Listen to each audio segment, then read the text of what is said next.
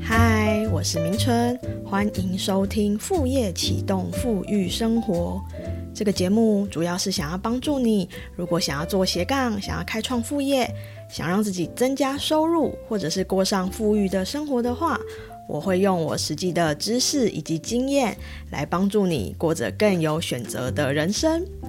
好，那这个节目呢，哇，要交代一下我自己的近况哦，因为上一集更新的时候，有跟听众朋友说。我要稍微暂时跟你请假一下，呃，主要那个时候呢是我的线上课程，也就是斜杠小编养成大师班，呃，刚做完呃预售，那其实预售也有很多同学就加入了，所以我为了这些同学呢，我就必须闭关把我的课程好好的做出来，哇，那这么一做呢，我的课程录制的总时间啊。有超过三十个小时，所以真的花了蛮多的时间的。那再来另外一方面呢，呃，我移居日本也一年多的时间了。那后来剩下的时间，我就想说，呃，尽量呢把这个时间拿来好好的学习我的日文。我是希望说，呃，在一年的时间内就可以考过这个日文检定的 N one。那我去年的十二月也去考了啊，不过目前成绩还没有放榜。好，那呃，这个学习日文、挑战日文的考试已经告一段落了，所以必须回归到我工作的这个正轨，那以及我所经营的这个 podcast。那今天这一集的节目啊，我想要跟你分享的是。呃，最近呢，有一个呃同学，也不算是同学了哈，就是有一个前辈所转介绍的人。那因为他从我的前辈那边听到了我的故事。诶他就对我非常的感兴趣，啊，甚至据前辈的说法呢，说嗯，好像有一点这个崇拜我的那种感觉。好，为什么呢？因为他其实也是想要做线上课程，那好像是很向往我的成果吧，所以他就透过前辈来问问看，来牵线，呃，问说，哎，可不可以跟他一对一的咨询？好，那通常啊，我的咨询呢，呃，是在外贸协会那边，每个月会跟外贸协会的厂商，呃，报名的厂商来做一对一的咨询。那当然，我自己的同学斜杠小编养成大师班的同学们呢，每个月我们也会有一个大家一起的线上的咨询。那目前我本人是还没有开放一对一的咨询，也许未来会开放，也不一定。不过这个因为是前辈介绍的嘛。呃，前辈平常也很照顾我啊，所以我就答应了。好，那答应之后呢，其实还没答应之前啦，他透过前辈来问我的时候，哇，他已经把他所有的问题都列好了，哦，洋洋洒洒的好几百个字。那他问的问题大概有哪一些呢？哈，他问的问题呢，就像是说，呃，一开始好没有流量，没有这个名单的时候该怎么办？然后呢，他又问说：“哎，有没有什么高转换率的方式？哈，高转换率的意思就是说，呃，是不是大家看了你的这个广告的文案，或者是你的这个宣传，哈，就会马上报名？这就高转换率嘛。然后他还有问说：，哎，什么样子的转单的利润效果最好？然后呢，他说，如果可以的话，请我排序一下，就譬如说是广告，FB 广告最好，然后再是 YouTube 还是文章等等等的。”好，那个问题真的列的还蛮详细的。好，那所以今天这一集就想要来跟你分享我实际跟他聊的这个内容哦。好，那在这个分享之前，我先定调一下我们这一集的主题哦，就说现在其实真的还蛮多人或蛮多同学会觉得说，诶，知识变现就是一个趋势。呃，我也同意，知识变现绝对是未来非常大的一个趋势，而且市场还很大。但是呢，可能大家就会有一个误解，说：“哎，知识变现是不是真的很容易啊？”嗯，那我也要来做。好，那一开始到底要怎么做？所以就会很想要问一下过来人，好的一些心得。好，那他在咨询的时候呢？呃，这个前辈介绍的这个人，他也有问说，诶，那你当时啊，明春哈，明春老师当时是怎么样才可以去各大单位教课？那我现在曾经教课的单位，当然是呃外贸协会，刚刚有提到嘛，然后还有呃各大学的这个推广部，呃文化大学，还有清华大学。那还有呢，我曾经有被这个 Google 的数位学程哦受聘去教这个实体课程，还蛮长的一段时间的。那嗯，因为现在移居海外了啦，哈。但是如果说有一些单位，他们透过 Google 要来询问老师的时候，哈，去年我就算在海外，那刚好那个单位他的课程是线上的，我也有帮他们来上这个课。好，所以听起来好像是还有一点点说，诶，在这个各大单位教课，就是可能实力还算是有一点受到肯定吧，哈。好，所以他就问我这些问题。好，那我们就来解释一下他所问的这些问题哦。那我回想了一下，说我整个跟他聊的过程，大概跟他聊了四十分钟吧。那其实我总结一下，我觉得他问的这些问题哦，嗯，后来才知道他自己也是在教行销的老师了哈。但但是他的专长领域跟我比较不一样，我的领域当然我们行销可能各个面向都会碰到，但我更专注的就是内容，好创业。内容的内容内容的行销的这一块，那他的话可能就会比较是专长在投放广告的这一块。那所以当然他问的这些问题，某种程度上来说还蛮专业的，我就会用一些这个我们行销上比较专业的术语，像我刚刚讲到的高转换率啊，没有流量跟名单啊，这如果你平常没有在接触行销知识的同学，你可能会对这些名词不会马上说得出这些名词啊。那我总结一下，我觉得他问的这些问题哦，当然，我觉得我自己在销售课程之前，心里当然会有一个预估值。刚也跟你分享了，说我在呃做这个斜杠小编养成大师班的整个规划。那当然，我会预估说，诶，可能多少人看到了这个宣传，那多少人去注册了说明会，多少人报名，我希望达成的转单率是多少。那么我有一个预估的数字，所以我在做宣传的时候，我就会努力去达成我想要的这个预估的数字，然后我也会抓说大概转换率多少，然后事后会去做检讨嘛，譬如说，诶，是否有达成我当时所设定的数字，或者是说这个转换率我设定的数字有没有达成？那如果有达成，可能我做对了哪些地方？如果没有达成，可能是我哪里做的还不够，我哪里可以做的再更好。那其实我觉得这个在行销上都是还蛮基本的概念哦。这个不需要说你懂很多那种行销的很呃高深艰难的知识哦。这就是一个算是说，呃，我稍微跟你解释，你也可以理解嘛。哈，就是说我们有心中有一个数字，然后事后会去检讨。我们这个数字到底有没有达成？那当然，你说我在销售课程的时候，这些有没有计划？有的，这些我心中哈在笔记本上都有把它写下来。好，但是我其实想要强调的是说，这个数字是后面的事情了。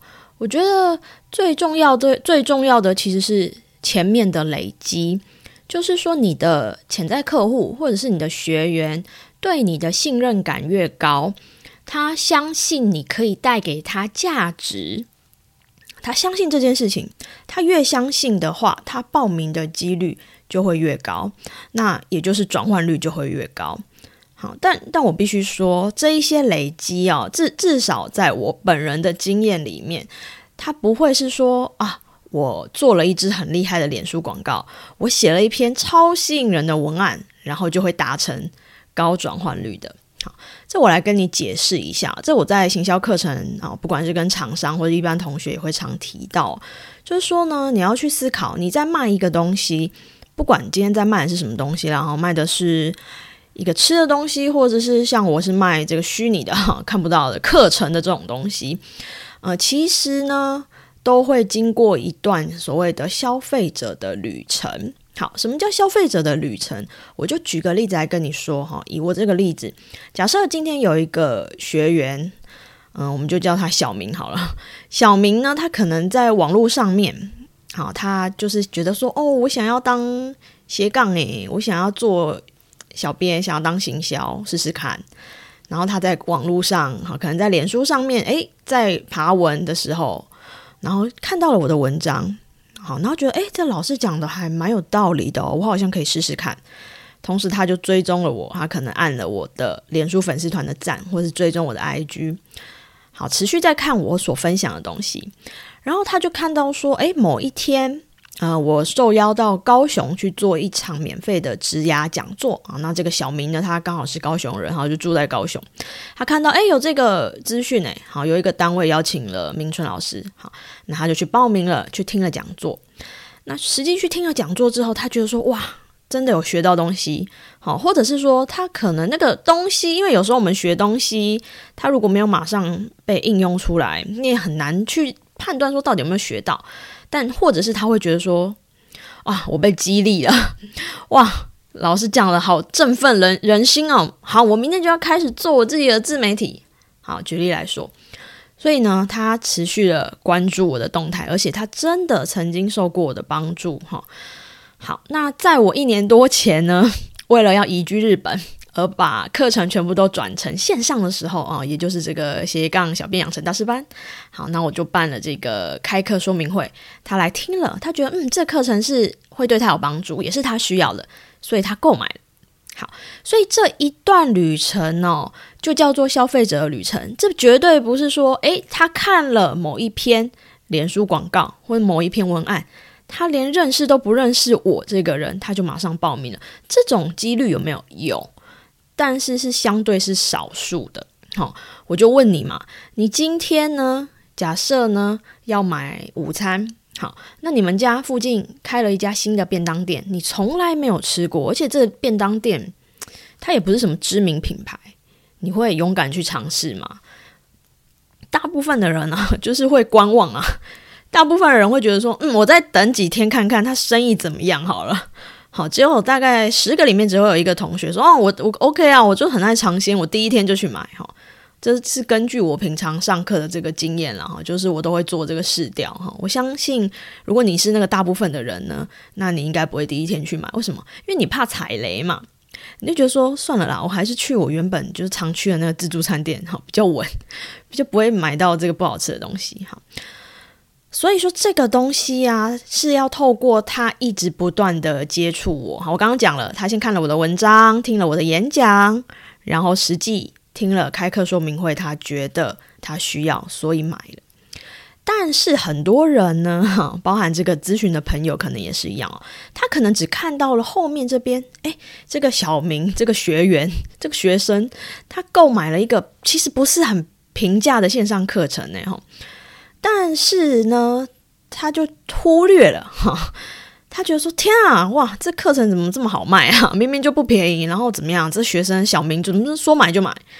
但是他忽略了什么？他忽略了说，其实前面呢，我跟这个学生这个小明，我已经跟他有很多互动的过程了，他对我的信任感是很高的，就是因为这些互动的过程，所以他看到我开课他就买。但重点不是。开课就买是前面这些累积，所以这个在卖其他的东西也是一样的。为什么大品牌东西就是容易卖得动？就是因为它其实在前面已经做了很多累积了。今天如果你说去买一杯五十兰的真奶，你觉得会踩雷吗？应该不太会吧，因为你就觉得说我每天都喝，我我喝很习惯了。那但是今天叫你去买一个不知名的饮料，你会觉得犹豫。好。这就是前面的累积，所以其实呢，我常跟这个厂商，就是一些在卖东西的这个厂商的学员啊，我常跟他们讲的就是这些东西啊，只是说我们要去思考，说我们要怎么样去在前面这些地方来做行销。好，那再来回答他他另外一个问题哦，他另外一个问题哦，还记得哦，他问我说，一开始我怎么去比较知名的单位教课哈？好，那我这边要跟你分享两个重点。第一个重点其实是呢，呃，我当时是非常喜欢讲课的哈，呃，我一直到现在都很热爱我的这个讲课的这个工作。好，那为什么呢？就是因为其实我在做自由工作者之前，我一个因缘际会到国中去当代课老师，然后我在当代课老师的时候，我觉得天哪，教书是一件我好快乐的事情。而且是我可以做的好的事情，所以我就一直很喜欢讲课。那当当然我自己并不是这个师范体系毕业的，我也没有教师证，所以其实我是没有办法成为在台湾的正式的老师的，所以就没有办法好放弃了这个当这个小学、国中、高中老师的这个愿望哈。然后后来就也是因缘机会，就变成自由工作者。但是我还是一直对我的呃讲课这个工作很念念不忘。我就思考说，嗯，我以前对国中生讲课，我可不可以现在把对象换成成人啊，一般人、大人啊？但是我在成人的讲师界是完全没有名气，等于是零啊，没有人认识我，那怎么办？所以我想要讲课，也没有人会邀请我啊，对不对？好，那很简单啊，那我就自己开课。好，什么自己开课，我就先开一个讲座。那你要思考开课要做什么事情？好，你可能要找一个场地，你要做报名表，你要宣传嘛，啊，然后你开课是要收钱还是不收钱？你要思考一下。那如果你要收钱的话，呃，同学要怎么报名？要怎么缴钱给你？要怎么？那你要怎么去对账？好，说哎，确定我收到你钱了。那如果说呃，你有没有要提供课程当中有没有提供一些茶水、点心？这些都要先准备，对不对？然后呃，报名完之后，课程前要提醒他们嘛，哈，要寄信提醒他们，还是你要传简讯呢？好，这些东西我就去思考，我我可能要做一场讲座，我要做哪些事情，我就把它拆解一下。好，那么我就开始去办我的第一场的 这个讲座，这个在之前的节目应该都有提到了哈。好。那么第一场的讲座是几个人来啊？七个人还八个人？那就大部分人也是亲朋好友啊，这这是很正常的。后来我就开了部落格的工作坊，因为那时候我自己在经营部落格，然后我身边的人就觉得说，诶，他们也想要经营部落格啊，要怎么做？然后我就找了我的嗯，现在好朋友哈，那时候刚认识的玛丽老师。他是专门在架网站的，所以他在这个架站的知识上面非常丰富。那我是做内容的嘛，哈，我是写文章啊、企划的，所以我们就合作，我就邀他一起合作来开课。所以一开始也是只是开第一班哦，那也是身边的亲朋好友，可能就是大家来上。诶，结果这些亲朋好友回去，可能就觉得跟他们的一样是亲朋好友分享，就说：“诶，我今天去上那课。”然后他们亲朋好友说：“诶，这个课怎么很有趣？我也想上。”啊，然后他们就说：“哎，我的那个谁谁谁朋友也想上。”我说：“哦，真的，哦，真的，好，那我再来开第二班吧。”然后呢，就这样，一班、两班、三班、四班，哈，部落格工作坊开到现在是有十五班了。其实每一班的人数是都没有很多，应该也都十个人以内而已。但是就是这样持续的、持续的做，自己做。哈，后来呢，我就开始在粉丝团上面宣传嘛，哈，因为如果你要宣传这个部落格工作坊。你得要在你的自媒体上宣传嘛？那时候我已经开始做了明春说的粉丝专业，在粉丝团上面的朋友们、粉丝们就知道说，哦，原本明春是在写文章的，诶，最近开始讲课了。OK OK，就后来就有一些零星的邀约哦，譬如说演讲的邀约，或者是呢课程的邀约。那我记得那个时候是文大哈文化大学的推广教育部。然后他们就邀我来讲一个写作的课程，哇，我其实很开心诶。那你可能会觉得说，为什么他们要邀你？好，第一呢，其实开课单位或者是在邀请演讲的单位，他们也不一定只会邀请那些已经很有名的讲师，他们也可能会去发掘一些潜力，他们觉得有潜力的这个新的讲师啊，因为可能呃已经。呃，很有知名度的讲师，他讲师费可能很高嘛，或者是说这些讲师可能已经挪不出时段了嘛，所以这些单位其实如果他是很认真在开课单位的话，某种程度上来说，他也会去挖掘一些新的讲师人选。好，那我觉得我还蛮幸运的，我就是那个时候被文文大邀请去，那还有一些其他的邀约了哈。那反正那时候。有来邀的，我几乎都会答应。然后每一场呢，当然都是很认真准备了。到现在为止，当然是每一场都很认真准备。好，那后来为什么会有一些更有名的单位来邀约呢？呃，其实就是呢，嗯，可能呢，我去某一个地方哈，讲了一个斜杠的讲座，然后呢，底下的同学，好来，他听了啊，他可能也觉得哦，老师讲的对他来说是有帮助，他有带东西走。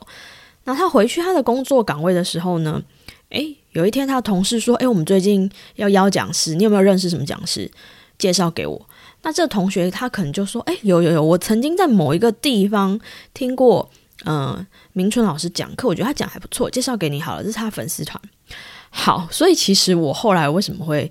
陆续被一些呃比较有名的单位邀，其实大部分都是这样来的。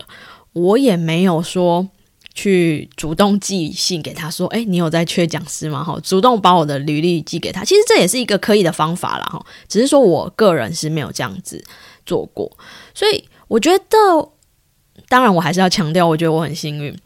不过我觉得这边的重点就是说，那你能不能在每一场的课程跟讲座中真的？带给那一些来听的人什么东西，让他带走，让他留下印象。所以说，其实啊，我觉得我当时在准备每一场演讲的时候，因为我就跟你说，我真的很喜欢做这件事情，所以那是很开心的。当然说有钱也是很开心啦，毕竟我就是蛮爱钱。但更开心的就是说，哇，我可以做一个自己喜欢的事情，我可以跟别人分享。所以说，在那个当下，我真的没有想很多，诶，我就是想说，诶，他们来听，他们对这个题目的期待是什么？我要怎么使出浑身解数来分享我会的东西给他？然后还有呢，我得要用我的这个正能量感染到他，就算他呢学到的东西不会马上用上，但是他有感受到我这个让他觉得说很振奋，明天就要开始做什么事情的这种感觉。那我当时。就是这样去做每一场的课程跟讲座，那我心中其实没有什么转单率，诶，我真的没有想到说，哇，几年后的现在的我，哇，曾经竟然是 Google 数位学程的讲师，现在是外贸协会讲师，每个月都在跟厂商咨询，还有很多嗯大学的推广部也都来邀我，然后当然更不用说，可能每一年嗯很多单位啊会来零星的邀我做一些演讲。真的没有想到，也没有想到说我做这些事情是为了以后，为了转单率。没有，没有，没有。我想的都是说，我很喜欢讲课啊，我真的很喜欢，所以我要把我这件喜欢的事情做好。那我觉得我一直强调一个重点，就是说，不管这个课程啊，或者是讲座，它有没有收费，有收费，当然人家付了钱嘛。那没有，就算没有收费，他也是花了他生命中宝贵的。两个小时、三个小时坐在台下听你讲，我觉得这是一个很珍贵的事情呢。因为我们每个人一辈子的时间就这么长，他愿意给你那么宝贵的时间，我都是觉得非常的感激。所以我每一次都会去思考说，嗯，我要怎么样在。这个两个小时或三个小时，让我的听众好好的享受在这其中。无论是说他学到了一些东西，或是说他被激励了，他可以迈出那一步。那我觉得这个观念也是我常常在教写作课跟口语表达课的时候传递给同学的。我在教写作课跟口语表达课的时候，都会跟同学说：你心中一定要去思考，你有一个对象，你今天写的文字。你要写的那个对象，你的脑海里要很明确的浮现出他的模样。你是在对他说话，口语表达课也是一样哦。你是就算底下有好几百个人，你要去思考，你在对的是每一个个人在讲话，你不是对着一团黑黑的好几百个人，不是，是每一个人。如果你有把这个意向放在心里的话，我觉得你的写作或口语表达的能力都会。提升很多，那当然，我我也是说，我也不敢说我每一场 好讲座都百分之百做得很好。当然，偶尔也是会有做的不好的时候，每一场都一定会有可以改进的时候。那当今天做的不好的时候，其实我当下就会知道，我刚刚可能哪里做不好，我心里其实都会知道。那但是我会去思考说，好，那这个事情过了就过，但是我以后要怎么样才可以？说的更好，或者是教的更好，我可能要怎么改说法吗？还是我的教材要怎么调整？或是我可能哪边嗯，就是在事前的时候判断是错的，所以这个我都会一直在去反省自己。那当然啦，呃，后来我会想要把我的课程呢全部转成线上的考量。当然，很实际的，就是因为呃，我移居日本了嘛。那我移居日本其实是因为结婚的关系啊。那刚好呢又碰到疫情，所以说疫情的时候，就算呃我我还没来日本之前就疫情的时候，其实就是活生生的有。没办法讲实体课程的时候，那个时候真的印象很深刻，就是台湾三级警戒的时候。然后，呃，那时候我记得外贸协会有跟我敲一场实体的讲座，在宜兰吧。然后他们就打电话来说：“老师，这个三级警戒没办法，我们要改线上了。” 好，所以说那时候根本不可能讲实体课程啊，所以全部都改线上。好。那我也是觉得很感谢，说现在科技很发达啊，所以说其实转线上对我来说呢，因为我平常工作接案工作本来就是一直跟电脑相处，所以转线上对我来说其实还蛮轻松的。我当然也是有去跟蛮多老师去学习一些线上授课的技巧，那我自己实际操作起来，目前为止都还算是蛮顺利。所以刚说，其实很谢谢科技的发达，我可以不用放弃我很喜欢做的事情。那我可以用线上课程方式跟学生在空中相会。那当然啦，呃，今年是二零二三年嘛，其实呢，呃，全世界整个疫情的状况好转很多，那包含说，呃，都可以自由的出国了嘛。所以现在我的很很多朋友也来日本找我玩，那我也有回台湾这样子。嗯，有一些学生就告诉我说：“老师，我还是很喜欢上实体课，还是不习惯线上课。”好，所以说这些学生的心声我是有听到啊。所以说以后会不会偶尔回到台湾去开实体课，或是直接在日本开实体课？我觉得这个也都是在规划中。哈，不过这个就不是今天的重点了哈。好，所以总结一下，就是我跟这个来咨询的前辈 介绍的这位朋友呢，嗯，我觉得我想要讲的是说。其实每一个人呐，不管是他在做知识变现，还是在做什么其他的事业，每一个人他成功的轨迹，哈，或者是他是一个上班族，每个人成功的轨迹都不一样。但至少我觉得，我个人是一个平凡人啦，我不是什么。真的说哇，像一些人，好有一些网红啊，哦，真的很厉害。我觉得我靠的就是每一个当下的累积，每一场每一场的讲座，然后我很珍惜跟每一个听众的缘分。那当然还是会有一些听众不喜欢我，我就可以理解了哈。但我靠的就是每一个当下的累积。好好，所以我最后想要总结一下，就是说今天这一集在讲的是说知识变现好容易。一开始怎么做好？我想要有三点的总结来告诉你哦。第一点就是说，你想要变现，对不对？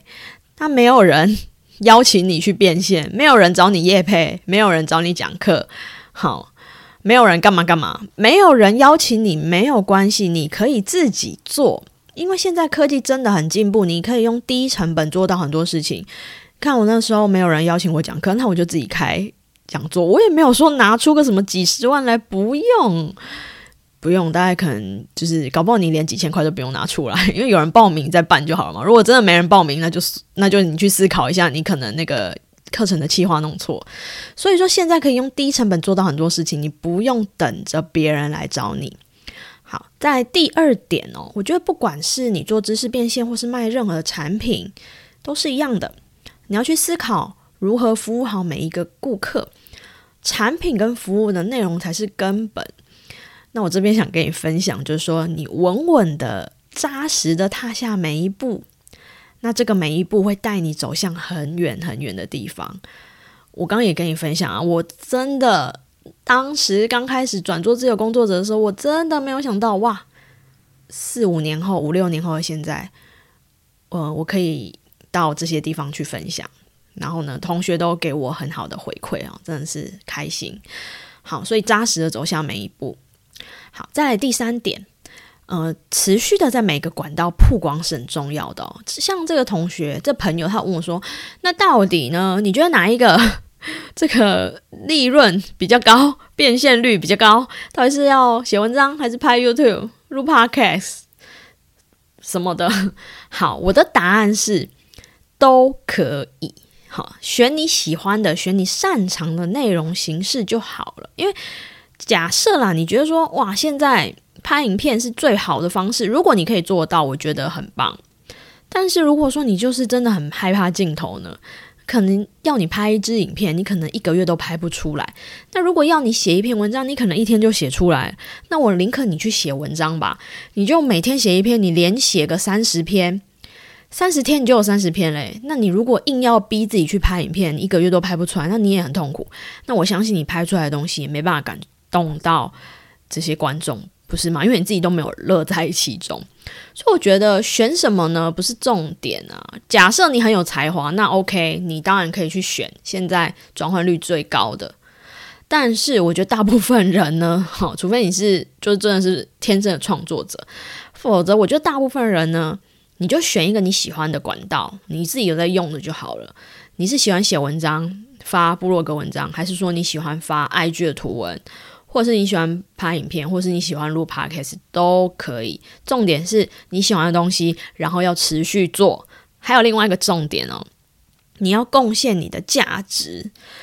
贡献你的价值，就是你如果想要做知识变现，但重点是人家为什么要相信你可以做得到？人家为什么要买你的知识变现的产品？好，所以你要先贡献你的价值嘛，累积信任感。好，别忘了我刚刚讲到的顾客体验旅程。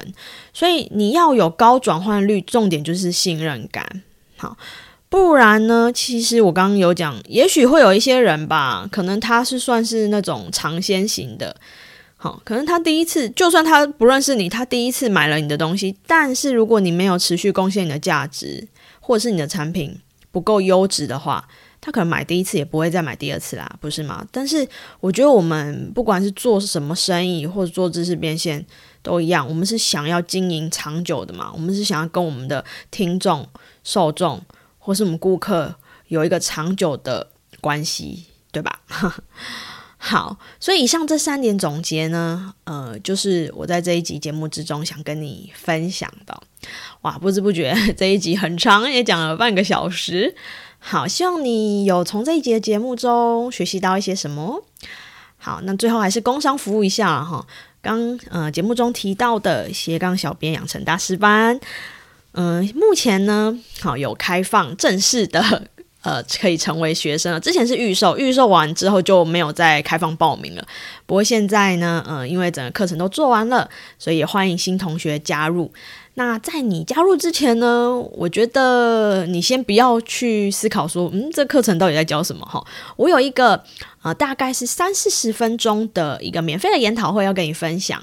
那这个在这个研讨会里面，我会告诉你说，呃，当然今天这一集节目已经跟你分享蛮多了哈，但在这个研讨会中，我会再更详细的告诉你，我当时怎么样去。从一个 原本是代课老师，变成顺利华丽转身变成接案工作者，同时我在呃做后来做我的热爱的讲师事业，然后在移居日本的这一年还可以持续呃靠着线上课程来 开创另外一个事业。好，这些过程呃我浓缩在一个研讨会中跟你分享。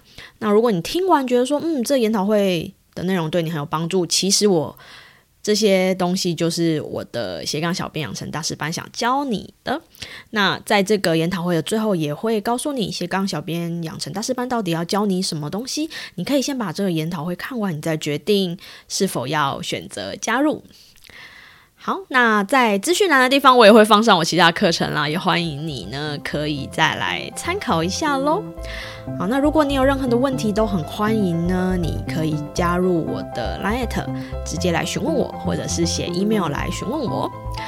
好，那我们今天节目就到这边，呃，之后会再持续跟大家分享更多副业该怎么做，知知识变现该怎么做，还有富裕生活该怎么过的一些内容哦。那我们就下次见喽拜拜。